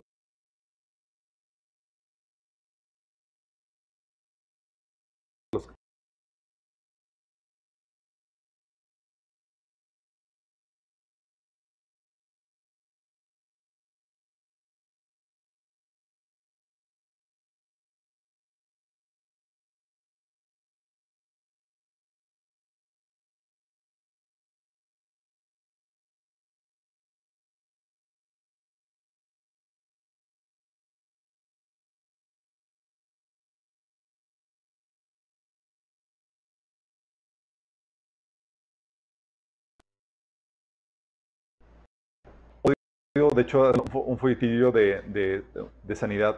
Otro episodio de una persona que también estaba enferma, tenía un problema muscular, que no podía mover bien los huesos y demás. Oró al Señor y él tuvo lo- la respuesta en su espíritu de que sí. Y empezó a gozarse al Señor por la respuesta, aunque no veía nada. Y daba gracias a Dios por eso y demás. Y empezó a ver una sanidad milagrosa progresiva en su cuerpo de sanidad. ¿Vamos bien, chicos, con esto? ¿Puede Dios querer, pero por tu incredulidad no suceder o perderse la sanidad, chicos? Sí. Fíjate, la Biblia te menciona que hay episodios donde había disposición de Dios, pero no tenía fe. Entonces Dios no podía sanar. Los episodios que les había dicho de Marcos 13, del 57 al 58, que dice que la gente se escandalizaba a causa de Jesús. Y Jesús les dijo, en todas partes se, se honra un profeta y su propia casa. Y por la incredulidad de ellos, no hizo ahí muchos milagros. Y no porque Dios no haya querido, era porque no creían. Sí. Dice Lucas, complementando el comentario, dice Lucas 6:5 que en efecto no pudo ser ahí ningún milagro excepto sanar a unos cuantos, a unos pocos enfermos al imponerles manos. Y él se quedó asombrado por la incredulidad de ellos. ¿Cómo tu falta de fe en que Dios pueda san- quiere sanar o pueda sanar no toda la sanidad, chicos? Por eso también cuando hay sanidades, de repente empiezan a ver como efecto dominó más sanidades porque, ah, ven que pudo y eleva tu fe. Y la gente al moverse con ese fe, dan libertad para que el poder de Dios de sanidad empiece a fluir. ¿Me explico? Pero también puede haber episodios donde Dios ya habló, tú ya escuchaste a Dios que dijo que sí. De hecho, Dios así como que ya medio empezó el proceso de sanidad, pero tuviste miedo, duda. ¿Se acuerdan? Un episodio con, como el de Pedro, Mateo 14, 28, 31. Si eres tú, respondió Pedro, mándame que vaya a ti sobre el agua. Fíjate, estratégico, sabía que yo no puedo caminar en el agua, pero si Dios me manda, si Jesús me manda y me dice que camine, lo puedo hacer. Y él escuchó la voz del Señor. Ven, dijo Jesús. ¿Le escuchó? Si me dijo, sé que puedo. Pedro bajó del, arba, del barca y caminó sobre el agua en dirección a Jesús. Pero al sentir el viento fuerte, tuvo miedo y comenzó a hundirse. ¿Me da cuenta? Dios te habló y demás y tú empezaste a dudar y también la sanidad empieza a... Y hay episodios que sí sucede, chicos. Dios ya dijo que sí, tú ya viste que, que empezó a, a operar sanidad y dejaste de creer, vino la duda por si miedo o lo que tú quieras. Gracias a Dios que siempre llega a, nuestro, a, nuestro, a, a nuestra ayuda. ¿sí? Entonces gritó, Señor, sálvame. Enseguida el Señor tendió la mano y, y sujetándolo le reprendió, hombre de poca fe, ¿por qué dudaste? Sí. Obviamente, aquí te cuentas un, ep- un episodio donde el milagro estaba dejando de suceder por la, por la duda que llegó a pesar de que escucharon a Dios diciendo, sí, ven, sí, quiero. Sí. Y vieron, le estaban probando. Sí. Entonces sí puede ser, pero esto es solamente cuando escucha la voz de Dios. O sea, creer, o sea, tratar de creer que Dios puede y o quiere, pero Dios no te, ha dicho que quiere. Si, aunque quieras, declares y demás de que digas que Dios quiere, pero Dios no ha dicho que quiere, no va a suceder, chicos. ¿Sí? ¿Y siempre quiere? No, no siempre. Oye, pero ¿qué no Dios no somos ya sanos por las llagas de Cristo? Déjame decirte, las llagas de Cristo sí compraron tu sanidad, la cual va a ser completa cuando Jesús venga. En el Inter, tú ahorita estás en decadencia rumbo a muerte. Sí. Y es normal. De hecho, se espera que mueras algún día y típicamente va a ser por una enfermedad, si no es por algún accidente o alguna situación. Entonces, no es como que debamos de esperar vivir en perfecta sanidad. No, chicos. Y hay quienes enseñan que siempre Dios quiere y tuercen las escrituras para ello. De hecho, cuando algunas personas dicen que, oye, es que Pablo no entendía bien la gracia y, fue avanzando en su progreso y demás, entonces cuando Dios le dijo que, que, que- que no, no lo quería sanar, ah, es que Pablo no entendía muy bien qué onda con, lo- con, con- con la gracia de Dios y el amor de Dios. Mira, decir eso es decir que las escrituras no son inspiradas y que Pablo estaba metiendo la, metiendo la pata y te estaba dando una mala enseñanza y eso es herejía. ¿sí? No puedes salir con ese tipo de cosas. ¿sí? No puedes imponer tu, tu idea para torcer el texto. Para decir que tu idea está inspirada, pero Pablo y las escrituras no están inspiradas, porque ya sí estamos cayendo en energías. Tú puedes ver en la Biblia que hay enfermedades que utiliza para que no perdamos el piso y o para Dios glorificarse en nuestras debilidades. Pablo, por ejemplo, en 2 Corintios 12, del 7 al 9, dice, para evitar que me volviera presumido por estas sublimes revelaciones, una espina me fue clavada en el cuerpo, es decir, un mensajero de Satanás para que me atormentara. Tres veces le rogué al Señor que me la quitara y él me dijo, sí, hijito. Dijo, no. Dijo que no. Y el aguijón, la mayoría de la gente, de los teólogos y demás, por las escrituras, vemos que era un problema en la, vista, un problema de salud. Sí. Mencionaba que Pablo tuviera, cierta discapacidad y, Pablo, aún con esa discapacidad, glorificaba a Dios. Y muchas veces Dios utiliza tu enfermedad o una enfermedad para que tú operes aún a pesar de ello. ¿Sí? Para que operes a, pesar de ello. Y así puedes glorificar a Dios porque se glorifica a Dios en medio de tu debilidad. Es decir, ves cómo Dios obra a pesar de que tengas esa problemática. Y Pablo sabía, por tanto, me glorío en mis debilidades. Porque a pesar de que tengo esto, Dios sigue obrando atrás de mí. Sigue operando. Tú tienes, por ejemplo, a un Nick, Nick Bujicic, por más que ores por, para que Dios le extienda, la- eh, le haga crecer las manos y les haga pies y más, y cosas que Dios puede hacer, claro. Pero el hecho de que Dios no lo haga, Dios, no es como que, hijito, pues no te amo. Sí, creo que vives una vida miserable. No, le da gracia y Dios glorifica a Dios en medio de esa problemática que tiene. ¿Me explico? Entonces hay enfermedades que Dios utiliza para que no perdamos el piso como Pablo que lo estaba utilizando para tener problemas de orgullo, también para que, para que aprendiera, para que se glorificara el poder de Dios en medio de su debilidad. Muchas veces tenemos debilidades y demás y, hacemos, y logramos hacer cosas increíbles, pero solamente por la gracia de Dios. Y cuando hablo de debilidades, estoy hablando de debilidades físicas, problemáticas, achaques y demás. Y es Dios sobrando. También Dios, hay enfermedades que Dios utiliza para probarnos, como el caso de Job.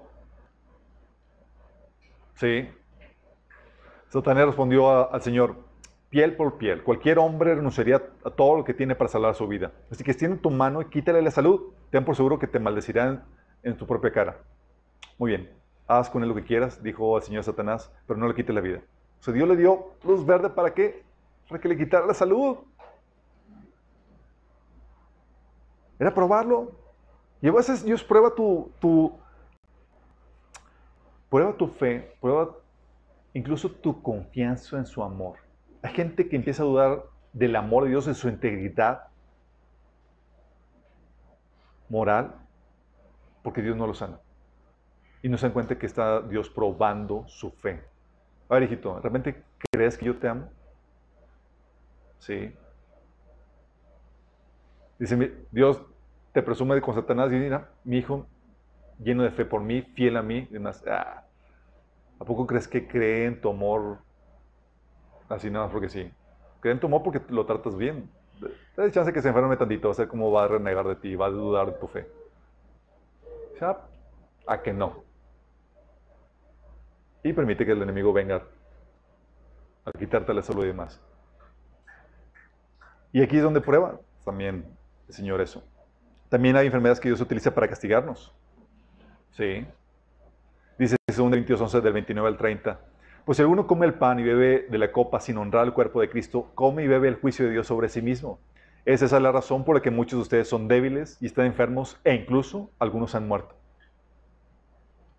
Fíjate lo que dice, Dios enfermando. Y era que por más que declares y quieras creer artificialmente que Dios quiere sanarte, si estás en una condición en donde mereces la enfermedad, Dios te la va a traer por más que saltes, brinques, declares y hagas lo que quieras. ¿Me explico? También dice Apocalipsis 2, del 21 al 23, dice, le he dado tiempo, hablando de esta Jezabel, de una mujer que estaba ahí eh, promiscua y demás, dice, le he dado tiempo para que se arrepienta de su inmoralidad, pero no quiere hacerlo. Por eso la voy a postrar en un lecho de dolor y a los que cometen adulterio con ella les haré sufrir terriblemente, a menos que se arrepientan de lo que, de lo que aprendieron de ella. A los hijos de esa mujer los heriré de muerte.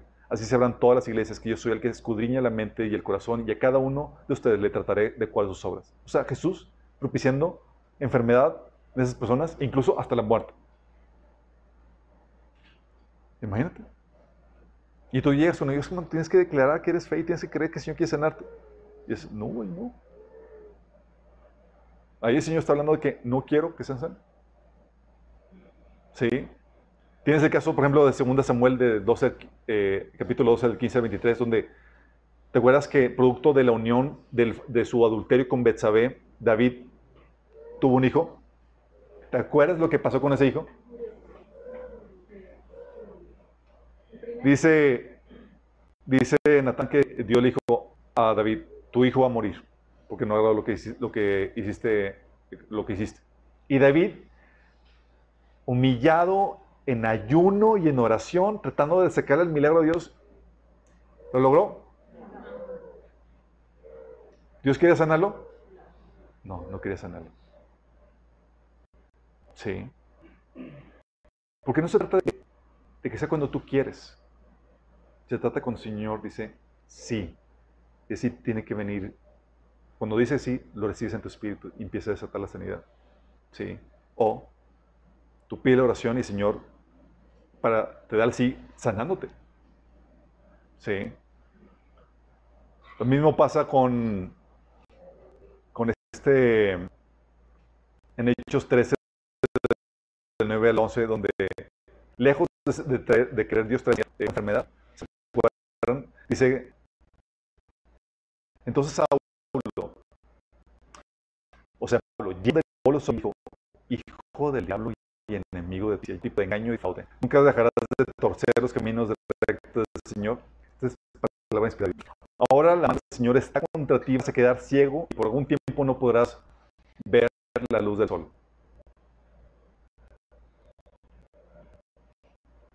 Muchas veces creemos que Dios solamente quiere sanidad no psíquicos.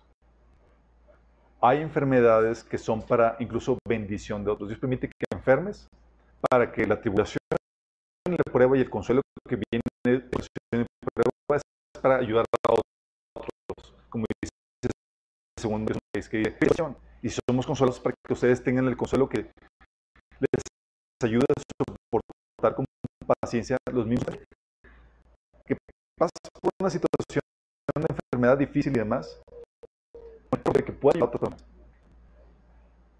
Es decir, para equiparte, tu ministerio. Y pregunta. De hecho, hay enfermedades que Dios en tu vida a que hayas lidiado los asuntos emocionales que tienes pendientes en tu corazón. Qué eso, ¿no? Eso lleva a la otra parte.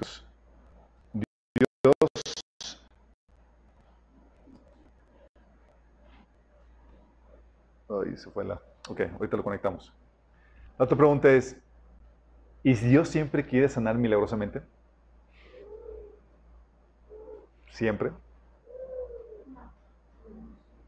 No, sino que también utiliza nuestro conocimiento de cómo sanar por medio de procesos naturales.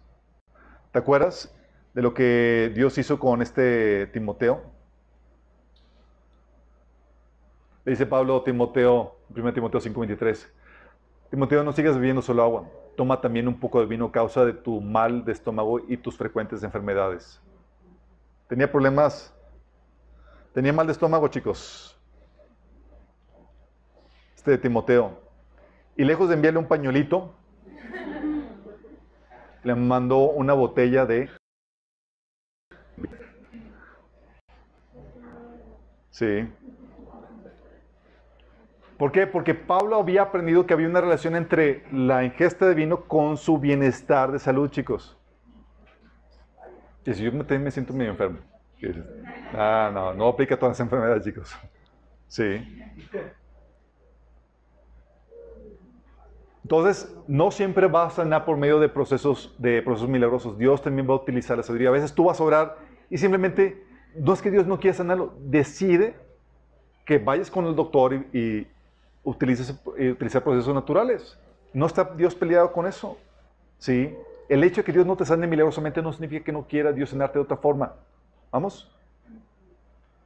La otra pregunta, ¿sanará siempre inmediatamente Dios? No, no siempre sana inmediatamente. Si no sanó en ese momento, no significa que Dios no quiera hacer el milagro y a veces se requiere que insistamos, chicos. Y a veces te quedas así medio, medio raro porque recibiste el, que, el sí de Dios y oraste y nomás no. Y dices, ah, su mecha. Por ejemplo, Marcos 8, del 22 al 25 dice, vino luego a, Betes, a Bethsaida y le trajeron un ciego y le rogaron que lo tocase. Entonces tomando la mano del ciego, lo sacó fuera de la aldea y escupiendo en sus ojos le puso la mano encima y le preguntó si veía algo. Él mirando dijo, veo a los hombres como árboles. Sí, todavía no funciona, todavía no está al 100, sí. Pero veo que los, pero los veo que andan, o sea, veía como a los hombres como árboles andando. Sí. Luego le puso otra vez las manos sobre los ojos y lo hizo que, mirase y fuera establecido, vio, vio de lejos y claramente a todos. Fíjate, tuvo que Jesús insistir, chicos. Entonces, hola Fred, ¿cómo andas? Pues ya menos, o vamos a hacerlo otra vez. o en 1 Reyes 17, el 19 al 22, que dice, muere el hijo de, de, la, de la viuda cuando Elías lo estaba, lo hospedando. Le dice, Eliseo, le Elías, dame tu hijo. Y quitándoselo del regazo, Elías lo llevó al cuarto de arriba donde estaba alojado y lo acostó en su propia cama. Entonces clamó, Señor, mi Dios, también esta viuda que me, que me ha dado alojamiento le hace sufrir matándole a su hijo. Luego se tendió tres veces sobre el muchacho y clamó, Señor, mi Dios, devuelve la vida a este muchacho. ¿Cuántas veces se tendió? Una, ching, no se levanta. Señor, por favor, señor. Digo, me va a correr de la casa. Otra y hasta la tercera, chico. Por decir el milagro. En otro episodio, dice, y el Señor oyó el clamor de Elías y el muchacho volvió a la vida. En otro episodio, Eliseo. Ya no Elías, Eliseo también, con otro muchacho que se le murió. Cuidado con los que ahora, chicos. Dice, cuando Elías llegó a su casa, encontró al niño muerto tendido sobre su cama. Entró al cuarto, cerró la puerta y lloró al Señor. Luego subió a la cama y se entendió sobre el niño boca a boca, ojos a ojos, manos a manos, hasta que el cuerpo del niño comenzó a entrar en calor. Eliseo se levantó y se puso a caminar de un lado al otro del cuarto y luego volvió a tenderse sobre el niño. Hizo esto siete veces. ¿Te? Él sabía que el Señor lo quería sanar, pero nada más era cuestión de persistir. Dice, al cabo de las cuales el Señor estornudó y abrió los ojos. Ellos sabían que era un sí de Dios, pero una cuestión de persistir en el milagro. Y a veces, Dios prueba nuestra fe y, por ejemplo, no todos los actos proféticos funcionan.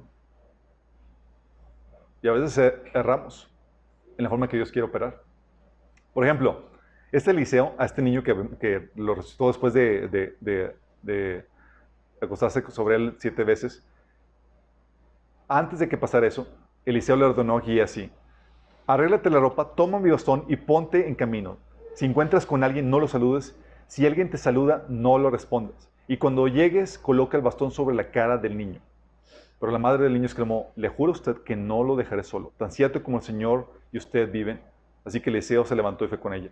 Giesi, que se había adelantado, llegó y colocó el bastón sobre la cara del niño, pero este no respondió ni dio ninguna señal de vida. Son acto profético, vale. El profeta dijo esto, no funciona. Sí. Entonces Ezequiel se volvió a encontrarse con Eliseo y le dijo, el niño no despierta. Tu bastoncito chafa no funciona. El acto profético del profeta no funcionó y tuvo que recurrir a otra forma que Dios quería sanar. ¿Sí? Dios permite eso también para, para probar la sanidad. Lo que tienes que tener en cuenta es que, chicos, es que tu sanidad no tiene nada que ver con su amor por ti. Grábatelo en la cabeza. Tu sanidad no tiene nada que ver con su amor por ti. No te ama menos si no te sana y no te ama más si si, te sana. Grábatelo. Es que si te ama te tiene que sanar. No. A veces porque te ama te deja enfermo. ¿Sí? Él sana, de hecho, a una personas que van rumbo al infierno, chicos. Incluso milagrosamente. Y hay sanidad que obra para mal. Oye, fue liberado, fue sanado y el demonio que, trajo la sanidad fue sacado fuera. ¿Y que ya sabes qué pasa si no se mantiene en el camino, Señor? Siete veces peores. A veces mejor, mejor te dejo enfermito. ¿Sí? Porque si te sano, te puede ir peor. Su amor no se demuestra por si te sana o no te sana, chicos. Su amor queda demostrado por, uh, su amor por nosotros queda demostrado por lo que hizo en la cruz por nosotros. Y todo se filtra a partir de ese evento que es la muestra más grande de amor. Tú no tienes que dudar de que Dios te ama menos porque Dios no te sana. El amor de Dios ya quedó establecido. Nadie más ha hecho algo similar por ti. Dios mismo, el creador del universo, lleno de gloria y esplendor de su trono, tomó forma de humano y se hizo esclavo y murió una muerte terrible, pagando el precio que tú merecías. Si eso no te convence de su amor, nada lo va a hacer. Mayor acto de amor no hay. Y Dios quiere que filtres todo lo que sucede en tu vida a la luz de ese acto de amor. Y tú no debes tener reparos en, cuestión de me ama o no me ama, es Dios ya me amó y lo ha demostrado. Sí. Por amor a nosotros nos sana. Por amor a nosotros también no nos sana. Y cuando no nos sana, nos da de su gracia para la problemática que estamos viviendo. Es lo que Jesús, es lo que Pablo dijo. Oye, le pidió que lo sanara tres veces.